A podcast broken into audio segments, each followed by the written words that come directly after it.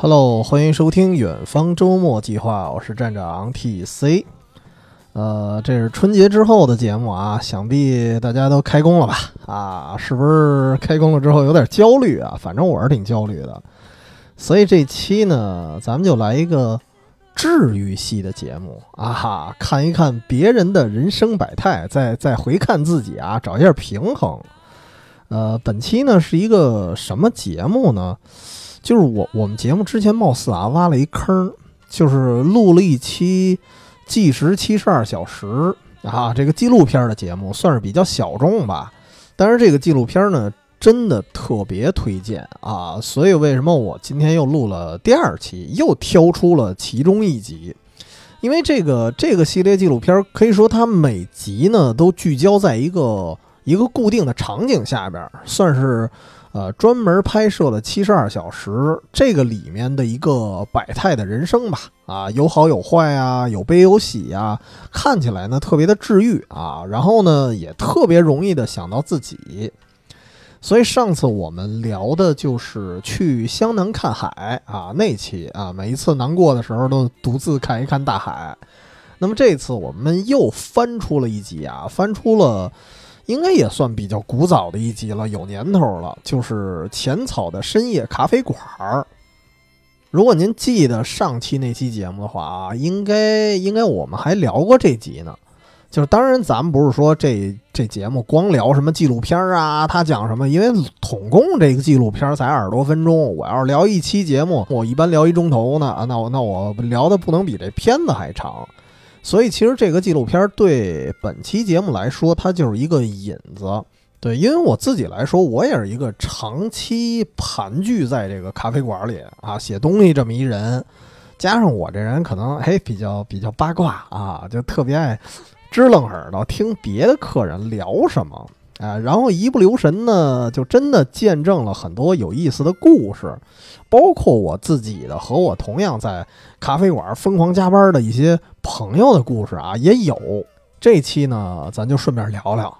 不过啊，咱还是先先说说这集纪录片它讲了什么故事啊？这个这集计时七十二小时呢，它是聚焦在东京浅草哎这一带有一个很小的一个咖啡馆儿。然后这咖啡馆呢，一直营业到深夜啊，能持续到深夜这个事儿，其实我就挺羡慕的。因为像我们以前就是接私活嘛，然后做一些私人的项目的时候，因为没有一个固定的独立的办公室，所以就经常在这个咖啡馆里啊一待待半宿啊。但是实际上很难找到一个，就是说九点以后啊，晚上九点以后还在营业的咖啡馆。对九点以后的可能酒吧会多一些，但是咖啡馆其实少。但分我们要能找着一个吧，基本上就是甚至那种二十四小时的啊，基本上里边全都是人啊，大夜里的。所以其实，呃，您就能知道现在这个生活压力到底有多大了，因为大家都在忙。所以相比之下，这个浅草这个深夜咖啡馆啊，它比较悠哉一点儿啊，很多顾客到了这儿啊，就是聊聊天儿。啊，歇歇歇歇歇脚啊，或者在这儿打打游戏啊，因为这家咖啡馆它那个有的桌子啊，还是那种特别老式的，长得跟那个课桌似的那种老街机啊，这点也挺让人羡慕的哈，还还能在这儿还玩会儿，因为他这里有的像比如说出租司机，然后他在这个上班之前，然后在这儿先喝个咖啡醒一下脑，对，然后顺道呢就在这玩会儿游戏什么的，然后。同时啊，这家咖啡馆按照他这个顾客的风评来说，就是他们做饭的这个味道也不错啊，你就感觉这个地方它真是一个真正的避风港，就是你所有需要的那种非常治愈的东西呢，它都能满足你。这一点其实就和什么承载那种啊办公啊会议室啊等等好多那种商务型的咖啡馆，它是它是不一样的。所以当时我看这个纪录片的时候，我特别羡慕当时有一个老大爷那状态啊，就是说，呃，这老大爷是年轻的时候啊，经常换工作，可能也比比较累那种啊。然后退休了之后，平时呢就没什么事儿，往这儿一坐啊，就喜欢坐那个咖啡馆的窗边位啊，看着街道上来来往往的人群啊，特别的悠闲那感觉。而且他穿的也特随意，就是上身是那种就是休闲的西装。然后脚底下直接就蹬一板拖，哈，就是那种他们那种什么人字拖那种造型。然后我我看见他的时候，我就会想起自己啊，我为什么特别喜欢或者说特别羡慕这个人呢？因为我一般在咖啡馆啊，就是傻忙哈，就基本上没有享受过在咖啡馆里一坐啊，我啥也不干，就干坐着那么一状态，就纯休息的状态，很少有，可能可能偶尔会有，但是我记不住了，就大多数时候都是忙，就是特别焦虑的状态。所以基于这种反差吧，我就还挺羡慕人这个退休人员的啊。这个其实我在那个去湘南看海那期，当时那期我就聊过了。但是我们那期节目我也说过，就是说这个纪录片啊，或者说这个系列的纪录片，我是特别建议你在不同的人生阶段，或者说你不确定啊自己是不是人生阶段有有变化的时候，你可以过段时间呢，你再看一遍。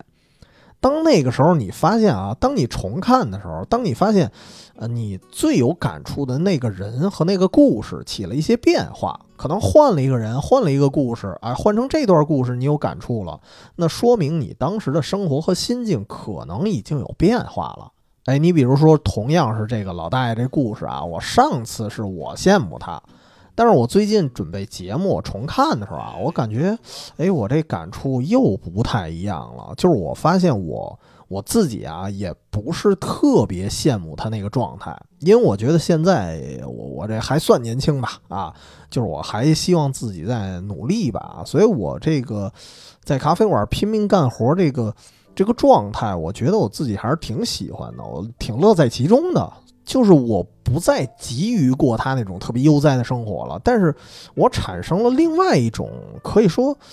也算是一一种羡慕吧。另外一种状态就是我在想啊，就我在想这么一事儿，就是如果我平常上班之后，哎，我们家人，我爸可以坐在一个特别暖和的一咖啡馆里啊，跟几个老哥几个啊聊聊天儿，喝喝茶，然后心情又挺放松的，身体上又不至于特别累的那么一个状态。这个其实是我很希望的，因为我不知道大家有没有感触啊，就是比如说你一上班啊，你也怕家里人孤独啊。其实，呃，我们家人有时候也是跟楼下老哥几个啊说说聊聊天儿啊。但是毕竟你比如说冬天，尤其北方啊，这个天儿一冷又干又有风，他待不了多大一会儿，而且在在街上他待着，毕竟也累。所以最近有了这些想法之后，就是。我对《计时七十二小时》这一集里那个老大爷那个状态，我就萌生的是另外一个感受了，就是另一种羡慕了。就我当时就想说，咱们这儿的老人如果啊能经常的在这么一个环境里啊，挺温暖的，而且他那个咖啡馆那个环境啊，就看起来还挺复古的那种，就全是什么木质的装饰啊。呃，当时好像说了一下年头，好像说这咖啡馆多少年了，六十年还是多少年了？有点忘了啊，反正挺有年代感的。所以你说吧，在这么一个就是说可以又是复古啊，又是很温暖的一个环境里啊，老人这么怡然自得的待着，我觉得也挺好的啊。但是不得不说，其实国内的老人对这种休闲方式，尤其是我爸那代人啊。呃，甭管是因为价格也好啊，还是这个口味也好啊，他们可能是不太接受得了。但是更适合他们的形式，好像现在现在来看，其实确实又不多。你比如说，可能啊，咱们早些年像什么老舍那种茶馆，如今在北京确实也不多见。就是像茶馆这种形式，在我以前，比如说，因为我原来在成都上学嘛，在他们那边倒是有啊，有不老少的。但是略略的有点偏那种嘈杂啊，抽烟的呀，打麻将的呀。虽然很多也是露天的，但是给你感觉那附近也是一团雾气啊。你知道，它这个烟雾缭绕，就感觉对于年岁比较大的一些老人，呃，身体或者说不算好的那些老人来说，他们需要一些相对安静的一些无烟的环境。这个可能像成都那种形式的茶馆，因为我我不知道有没有其他的啊，就像相当于成都的茶馆是不是也分什么清吧呀、什么闹吧呀？我不知道是不是也分啊。但是至少我见过的那些，就是打麻将很嘈杂的那些，它不太适合更上岁数的老人。然后包括这纪录片这开头啊，也让我印象特别深，就是有一个，呃，有一个也是七十多岁的老大爷，然后他这个跟我刚才说那老大爷是不是一人啊？我不知道啊，因为这俩正好一头一尾。我现在说这是开头那个纪录片演的，然后刚才说那个退休之后在这窗边坐着是结尾，然后因为我有点脸盲，我没看出这俩是不是一人，我感觉有点像。然后开头这老爷子什么状态呢？就是他受访的时候就说啊，我说，哎，我如今七十多岁了啊，我要是三天不来这咖啡馆啊，大家以为我死了呢。就是一看就是一个常客，而且他的状态就是非常乐观。当时我就在想，我说，呃，人为什么乐观？后来一想，也确实是啊。您要把我扔一个特安静，然后这个装修也特复古，看着特别温馨的这么一环境里。然后偶尔呢遇见这个三五个老熟人儿，然后插科打诨一下啊，特别的惬意。这样的话，那我也乐观。所以其实我还，呃，看到这儿的时候，我还想起，其实我还挺喜欢那种独立的咖啡馆的，可能没那么商务啊。但是我自己来说，我大多时候只能去那些商务型的，偶尔特别休闲一下啊，才会去一些独立咖啡馆。因为那种独立的吧，我觉得可能比较适合休息，所以说起来，这种就是偏休闲型的咖啡馆，在国内倒不是没有啊，只能说确实从某种程度上来说，就是跟上一辈的这个休闲方式啊、消费观啊，确实是有一定关系的。所以现在你去什么什么这个北京胡同里的一些咖啡馆啊，见着的还是年轻人，年轻人居多。但是这个事儿呢，偶尔也有特例。啊，就正好春节之前，我当时是，呃，出门当时看一个剧，但是我到早了，我就找附近说找一星巴克，我说坐会儿，正好那天背着电脑。啊，我就进去了啊，装忙一下啊，假假装忙一下，然后我旁边呢，正好有一看起来穿的好像特特古早那么一个老人，不是复古啊，就真的是特老特特破。不是那种贬义或者嫌弃，没这个意思。什么意思呢？就是比方说他穿那鞋，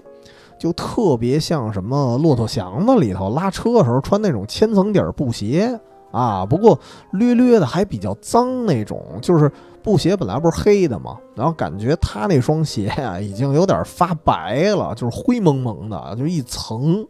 然后上衣呢穿的也是那种毛背心儿。其实你看，现在很多人都不穿毛背心儿了，然后包括咱父母这代人，其实他们很多也不穿了，啊，但是这个老人他就是毛背心儿，而且看起来还有点这个手织的感觉啊，就特别特别粗线条，不是那种编织特别细腻的那种。然后再一看这头发，头发也是特别稀疏，还有点散乱啊。然后这老爷子就在沙发那儿窝着那儿睡觉啊，时不时呢还卡个痰。啊，有一瞬间，我我认为我旁边坐的是托雷斯啊，吭吭咔咔的，反正就在那儿待着。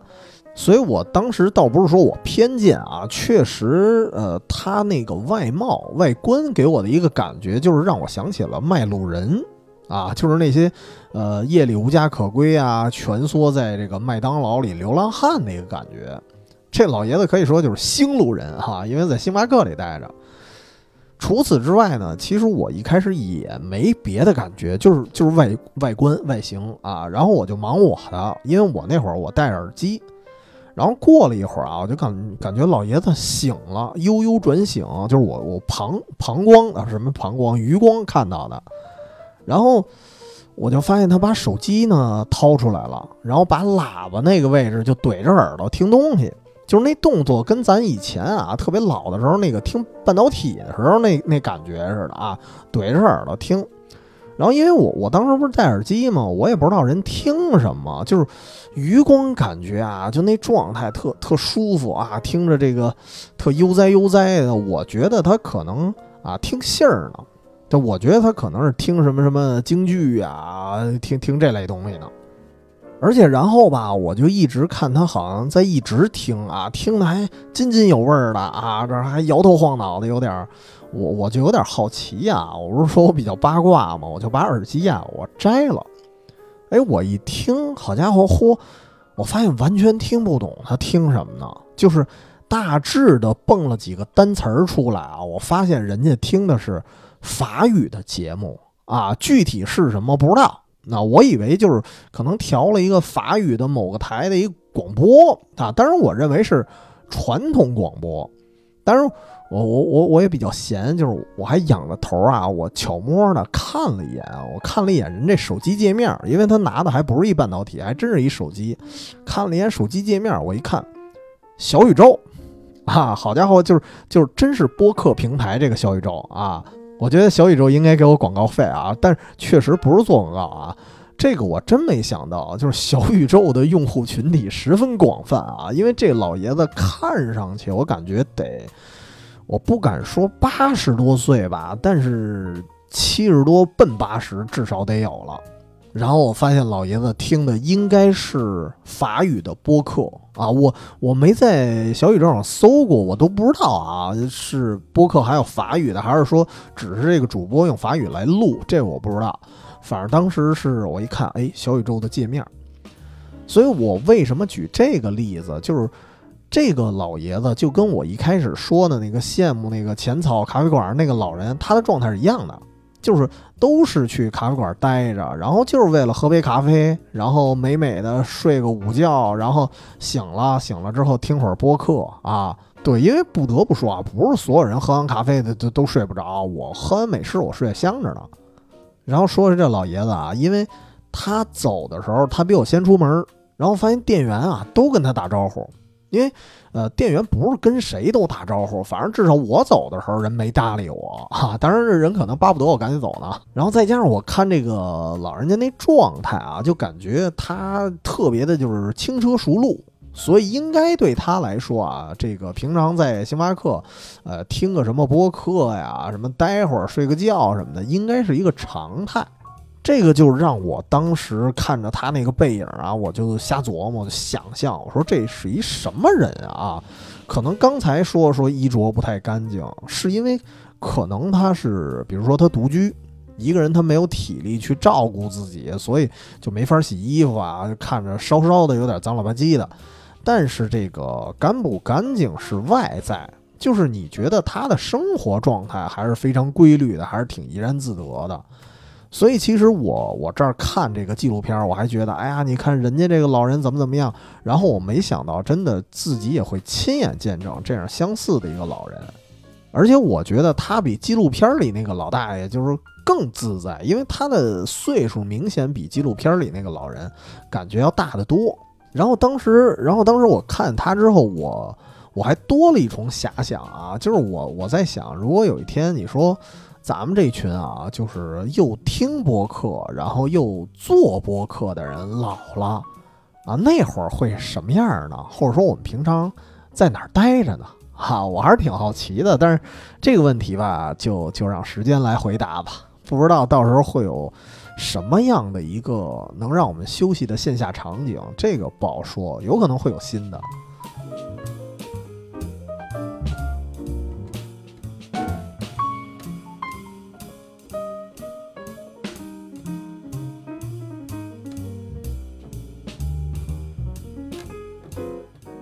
哎，不过刚才提到这么一个老爷子了啊，我亲身经历的，然后也说说，也说到了纪录片里的一些小故事了。那咱也聊聊啊，真正的在这个咖啡馆有哪些奇遇吧？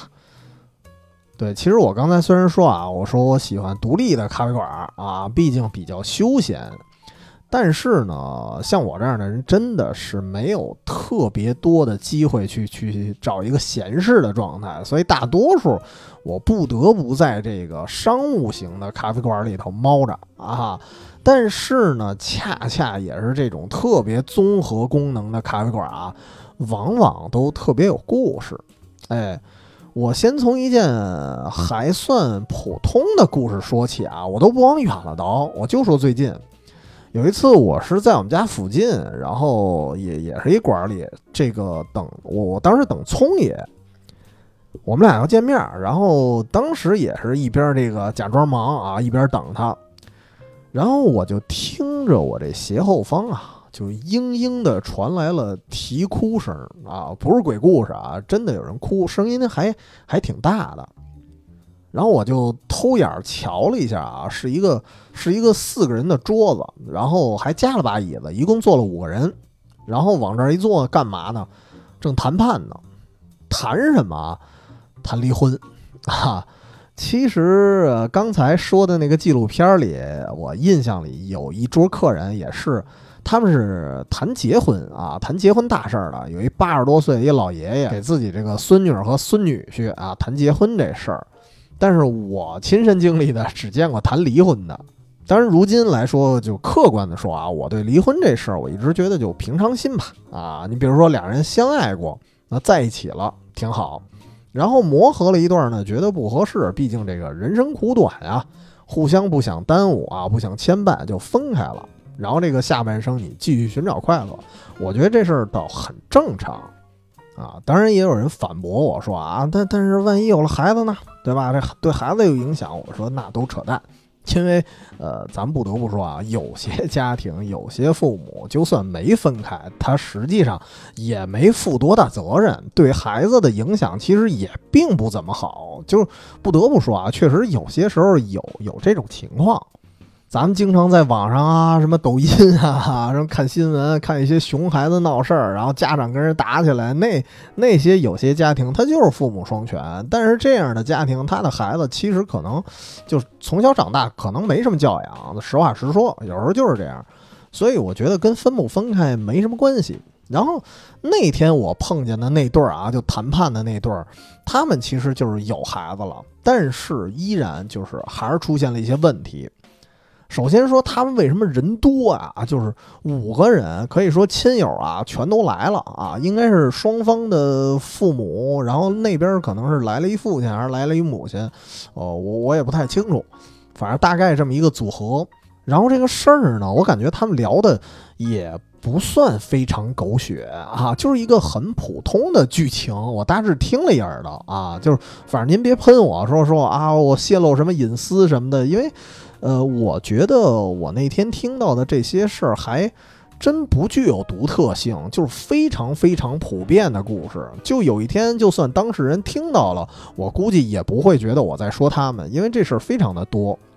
什么事儿呢？就是男方在创业，然后经常呢不着家啊，特别忙。然后女方呢是怀孕之后，后来就就生了孩子，独自带孩子。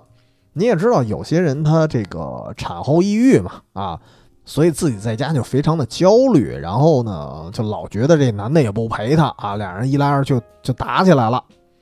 然后首先声明一点啊，就是我我听啊，作为旁观者，我听这个事儿，就是他们应该没有任何原则性问题啊，不是说啊男的不回家呀，就是什么出轨了，也不是这样，就是单纯的忙。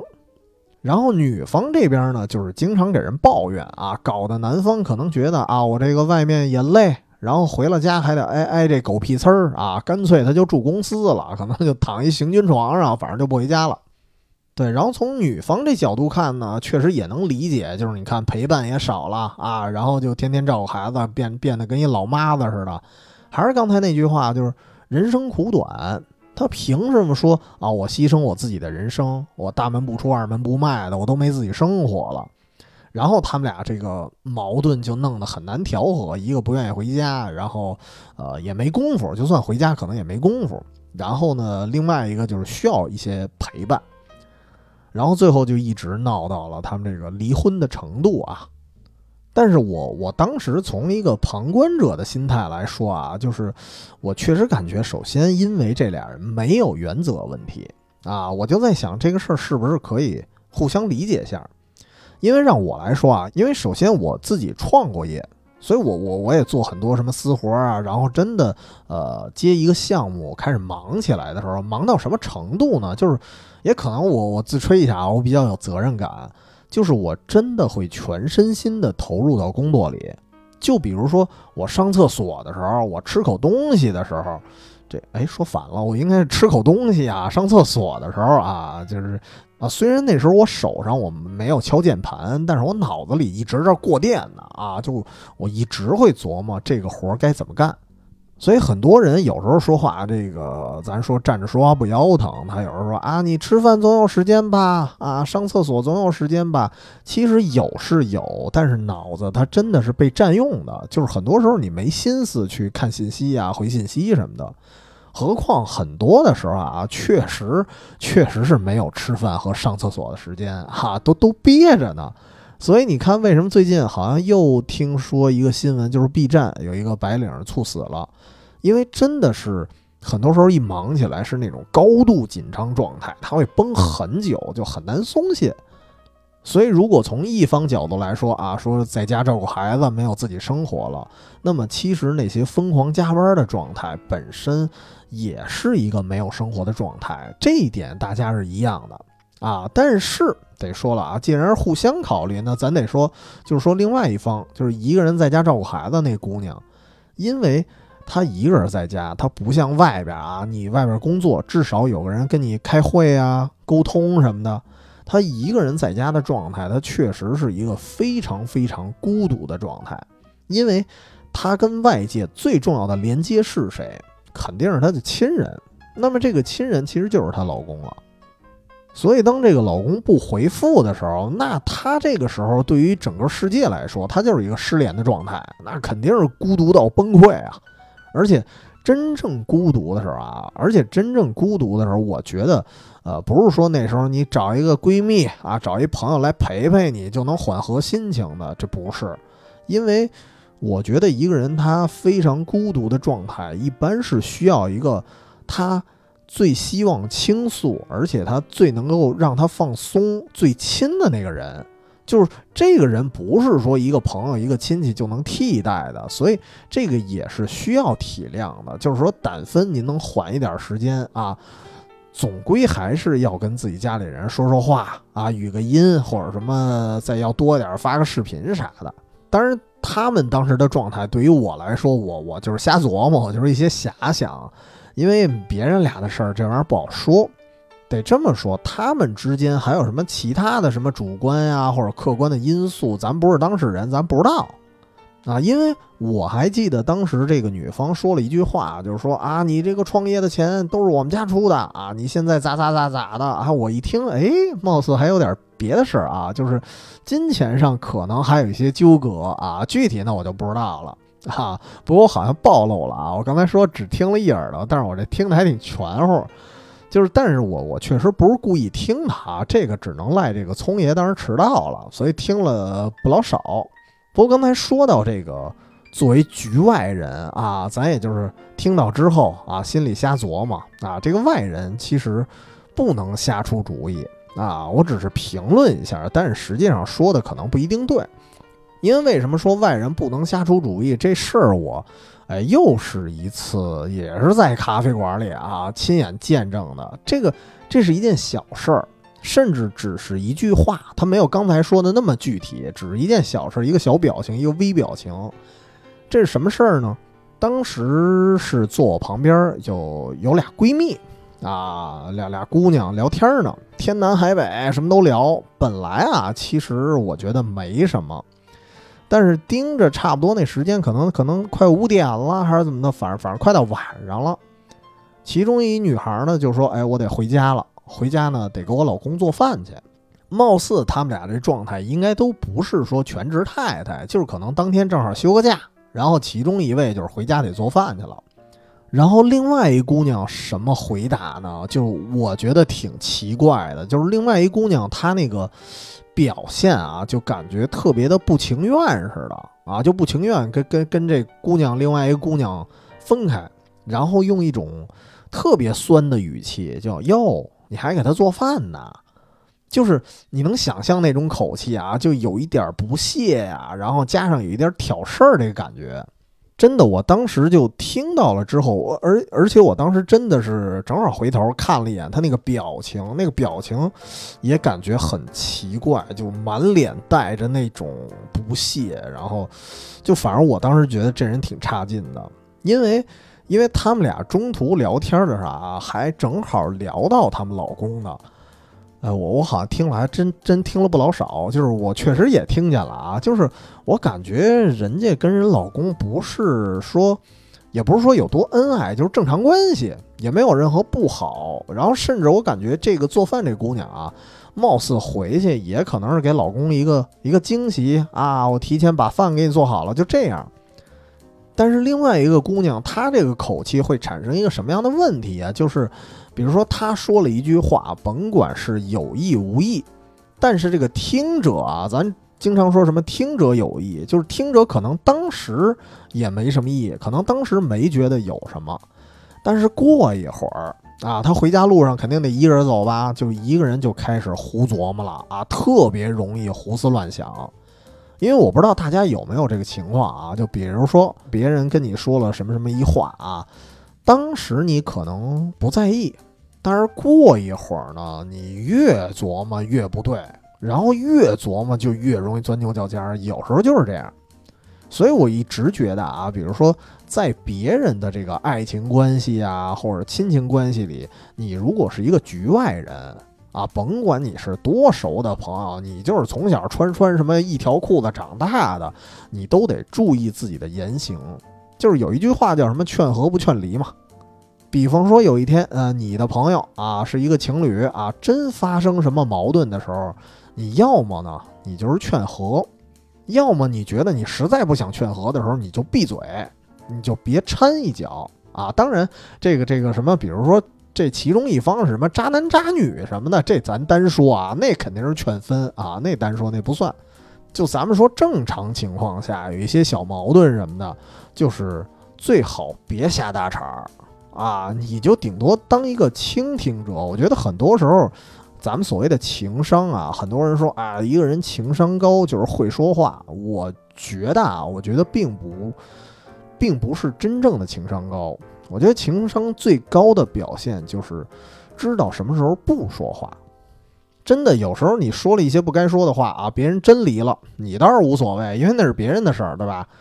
但是你得说，万一别人是因为你这句话啊，真钻牛角尖了，真出点什么事儿，你倒是不管啊，因为因为这个时候，我觉得就说一些不该说的话的那些人啊，他往往意识不到是自己的错，或者说他有时候意识到了。啊，但是有时候他也觉得啊，肯定是他们俩关系这个这个不铁啊，不够不够紧密啊，不然我怎么一句话就给人说分了呢？啊，所以我当时就是看他们俩的一个状态，我真是哎，我这也没法直接说，反正人也不认识我，我特别想说一句，就是你这样的闺蜜可能以后还是少见为为妙哈。我为什么对这个事儿这么敏感啊？确实跟我自己经历也有关系，就是。我我可以说，我遇见过这种，就是我人生里某一段爱情啊，就是很很往前之前了，就是我们发生了一些摩擦之后，然后呢，就是她那边的闺蜜就跟她说：“嗨，分吧，啊，我再给你找。”但是她说这句话后来被我知道了，就小的发啊，我我算是有涵养了，所以我什么都没说。但是以我现在的脾气，我肯定就直说了。我说你这不就《金瓶梅》那王婆吗？对吧？所以我当时想起这事儿，我真是觉得她办这事儿办的不地道。因为作为一个真正的朋友，我觉得他不应该是这个样子。就是朋友之间其实是要拿捏一个拿捏一个分寸，拿捏一种距离感的，不是说什么都能给人瞎出主意的。当然，刚才说了半天啊，说这俩这这这俩见闻都是有点负能量了啊，就这跟我们这个主推的这个七十二小时啊，这个纪录片的节奏还是不太一样。因为可以说，计时七十二小时这个系列啊，还是在见证大家的一些啊比较温暖呀啊比较治愈，可能会有一些悲情的，但是多数还是展现大家善意的一面的故事。哎，所以呢。我也说一个很温暖的，但是，呃，我同时觉得有那么一点心酸的一个事儿，就是有一次啊，我当时去那个咖啡馆，就是跟平常去的还不太一样。他那个馆子里是那种大长桌子，就不是说好多那个就是一人一桌，一个一个小圆桌的那种，它是特长。但是按照这个座椅的摆放来说啊，每个人，你想这个长桌上每个人一个椅子，然后每个人的位置都被分割的特别窄，就因为当时我是抱着电脑，我在想，如果啊我这一排，好家伙，如果每个人都摆一电脑，然后估计敲键盘的时候甚至能碰上胳膊，就很窄的那么一块儿。然后这个时候呢，我对过就正好是我坐我对面来了一大姐。这件事发生的时候应该是大约一年多前啊，所以我你想我三十多了，我感觉如果我说这人感觉是一个大姐，那我觉得她。怎么也得四十岁了，就是可能四十多了。然后呢，他一落座，然后就我就看他开始忙叨啊，从那包里一会儿掏出一这个后，比如说他刚刚买的那个咖啡呀、蛋糕，咔咔咔就摆这儿了。然后呢，还掏出一个就是应该是一梳妆盒，但是特别迷你的那种啊，往这儿一摆。然后又掏出一镜子，好像什么充电宝，类似，好像还还还掏出本书啊，大概齐啊，就反正那一堆东西往那一摆。这个事儿呢，如果从这个店员的角度来看啊，我估计他们可能会特烦这样的啊。哈，一想，好家伙，您到这儿安家来了哈，什么东西全都带来了啊，整的还挺齐全。而且对于我来说，我一开始其实有一点儿也也不叫反感吧，但是毕竟这个桌子很窄嘛，啊，所以我当时就纳闷儿，我说怎么那么忙到哈？结果呢，他把所有东西咔咔全都摆好之后，又开始梳妆打扮啊，但是应该是弄了一个淡妆，因为画的时间也不长。然后呢，又开始开手机。呃，因为他一开始没戴耳机啊，他是后来才戴的，就是拨那个视频那个电话，噔噔噔那么一响，我能听出来。然后一开始我以为他是，我我也不知道他要干嘛，我说以为要直播呀还是什么，因为我我也不太懂，因为他坐我对面啊，我也看不见他对面视频里是谁，而且他很快就把就是那声一响，他就把耳机戴起来了，所以视频里头对方出声呢，我也听不见。但是当他们俩沟通起来的时候，我发现，哎，不是在直播啊！记住啊，我一开始就说了，说看样貌是一四十多岁的一大姐，然后呢，她对着屏幕那边用，突然用一种特别嗲的声音，但不是那种说那种就是装可爱啊，或者说做视频直播时候那种刻意的那个嗲的声音，它是另外一种，就是感觉像是晚辈对长辈的一种声音，就是很，呃，带着一点尊敬的那种可爱。然后他叫了一声：“哎，爸。”他说：“啊，您看我这边啊，都挺好的。”哎，我当时当时状态就有点这个，也也不是说泪崩了，反正就有点热泪盈眶，就有点触动，因为。确实给我一种反差，因为那个这大姐一上来就特忙叨，所以再加上再加上她那个年龄，就是我心里预设啊，就是她这个年龄，我觉得什么她工作啥的呀，或者生生活什么的，可能都比较稳定，甚至可能有点小有成就。再或者啊，她她比如说她老家啊，她父母可能都已经接到北京了。当然，这可能是我对年龄的一种错误的预设，这是我的问题。但是我听到他们聊天之后，我就感觉就完全不一样了。因为我他坐我对面的时候，我听他跟他爸聊天啊，这意思我能听出来，就是他是一个北漂，然后呢给家里人报平安呢。然后一开始你看他去化妆，就感觉应该是为了跟他爸连线，然后刻意的化了一个淡妆。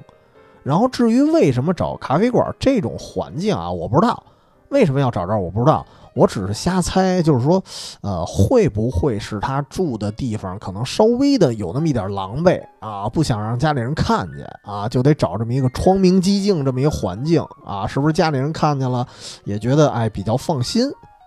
当然，我我也在猜想，会不会可能是因为啊，也可能比较忙啊，路上中途就找了一个地方，就就跟家里人连线了，但是感觉也不对。因为他包里翻出来那些什么化妆品啊，还有那镜子，哎，对，那镜子还是带支架的，我印象里啊，挺大个的那种，就感觉他是专程准备的特别完善，就不是那种临时的感觉，就是专门到这儿连线的。所以他为什么到咖啡馆去跟家里人连线，这个这个原因我不知道。然后问题是呢，连线的过程中，好像家里那边还有亲戚啊，然后他还得哎一边吃两口蛋糕啊，一边得赞叹一下，哎呀，这个味道还不错啊，挺好的。就是你感觉他不只是为了让自己爹妈放心，也同时可能有一点要维护面子，然后在这个啊，在亲戚面前让让他们觉得，哎，我这过得也挺好啊，你们都不用担心啊，也给自己的爸妈很长脸。所以当时我就觉得啊，真的很不容易。所以，呃，那次我作为一个旁观者，我除了感觉就是啊，除了温馨啊，也感觉其实挺心酸的。而且这个事儿，我为什么当时印象特别深刻，而且也非常的具体，就是因为那天我我自己来说，我正好手头刚刚完成了一个项目，然后但是那个项目做的也特别累，也特别焦头烂额的。然后我刚完活儿，那天我印象里我是开始写节目大纲了啊，那天终于不是加班了，是开始写大纲了。所以遇见这么一个年龄比我大，然后依然在北京奋斗的这么一个大姐，我当时的感觉，就真的是再加上啊，不光是心酸，呃，也挺佩服，然后同时也挺振奋的。所以其实我一直觉得啊，咖啡馆本身就是一个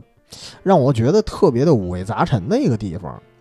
它跟酒吧其实还不太一样，虽然酒吧我也常去啊，但是酒吧它毕竟是有门槛的呀，您得能喝酒您再去啊，对吧？咖啡馆不一样，它其实更。全民化一点儿，有时候我见也有带着小朋友去的啊，因为可能父母在这边稍微得忙点工作，但是呢，在家小孩又 又又闹又烦，哎，在这儿呢还能点点什么甜品什么的，让孩子在一个公开的场合也能稍微的溜达溜达，放松放松，比家里可能比家里毕竟空间还是大一些，所以呃人很多，然后也很杂，所以故事其实相对来说更多。所以我回顾了一下，虽然啊，我老是在咖啡馆，只能说加班，但是还好，就现在的状态可能没那么焦虑，因为这里真的是可以看到很多人的故事。其实你说，比如说加班啊，或者说忙点什么事儿，现在也有别的形式啊，比如说现在这个自习室啊也很多，但是我可能就更倾向于咖啡馆，因为你对比一下啊，就是如果大家来自习室。他的目的相对来说是非常明确的，很多人就是来学习啊，来看书啊，来来写东西，所以他们的状态很安静，他也不说话，他也不言声哈，所以这反正他满足不了我的八卦欲望了，我就啥也听不着了。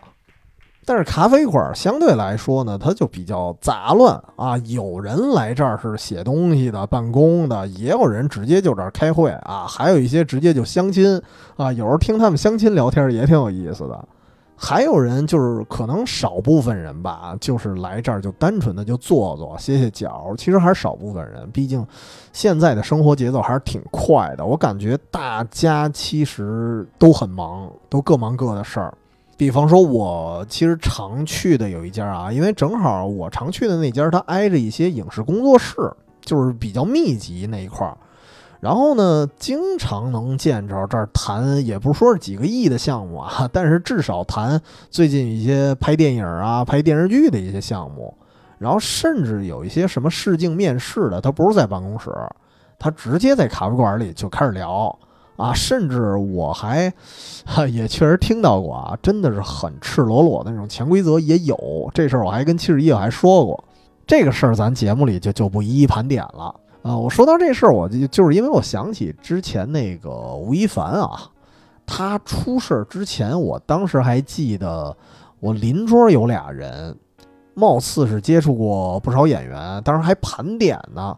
就是在他们的眼中，说现在这帮年轻演员里，说吴亦凡其实是一个挺有礼貌的一个小伙子。就是我相信他们说的应该是真的，但是很可惜，就是发生了那些事儿啊，乱七八糟的。没想到有一天，这吴亦凡会变成这样啊。所以还是说回来，就是这种特别鱼龙混杂的一个场所啊，我觉得也是咖啡馆本身的魅力所在。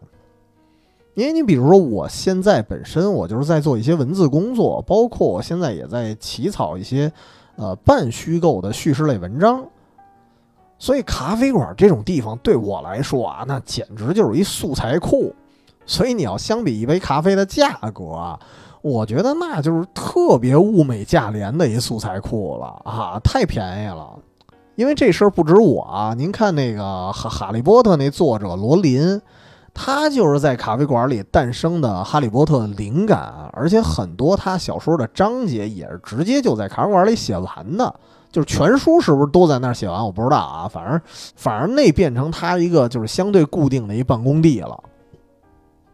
但是我觉得，比如说，如果您就算不是说从事文字类工作，所以你可能在这种地方你吸取不了灵感。但是我觉得啊，至少你能听见啊别人所讲所说一些真实发生的故事，其实可能也会引发呃我们自己的一个反思吧，或者说。当然，运气好的情况下，您赶上一些非常励志的人和事儿，我觉得也会激励自己。至少吧，别的不说，每次我从咖啡馆走的时候，如果啊不是说有有时候我会待到最后，可能赶上关门了，轰人啊，滚蛋，就给我轰走了哈。但如果那时候咖啡馆还没关，我就走了。就是我回眸的时候，我真的可以看到很多人还在埋头工作。所以这件事也很激励我，就是我觉得我并不特殊啊。比如说我，我可能忙很久啊，或者说忙到深夜，我觉得我并没有多特别啊，因为所有人全都在忙。所以说回来这几年吧，啊，由于长期盘踞在这类场所啊，不是风化场所啊，咖啡馆这种场所，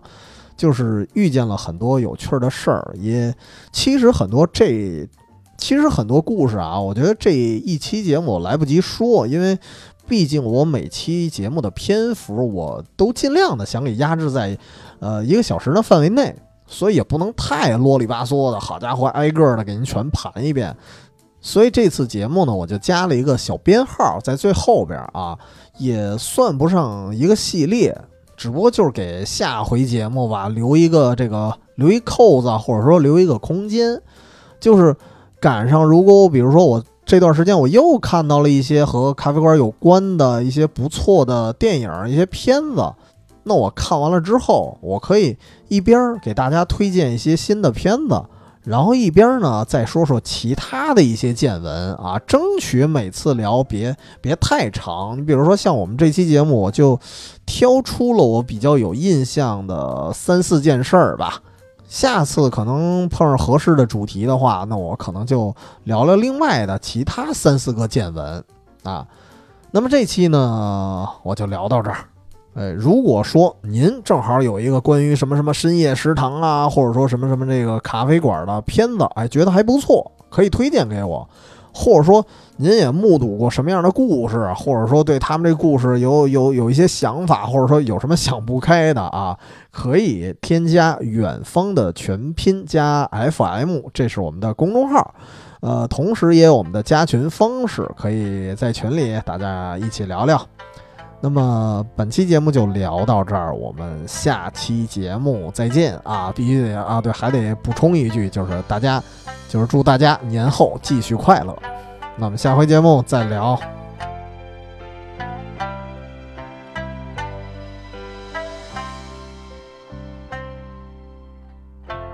いつしか忘れられた おじいの形見の三振床の間で誕生祝いの島酒にもたれて。誇りを指で撫でて。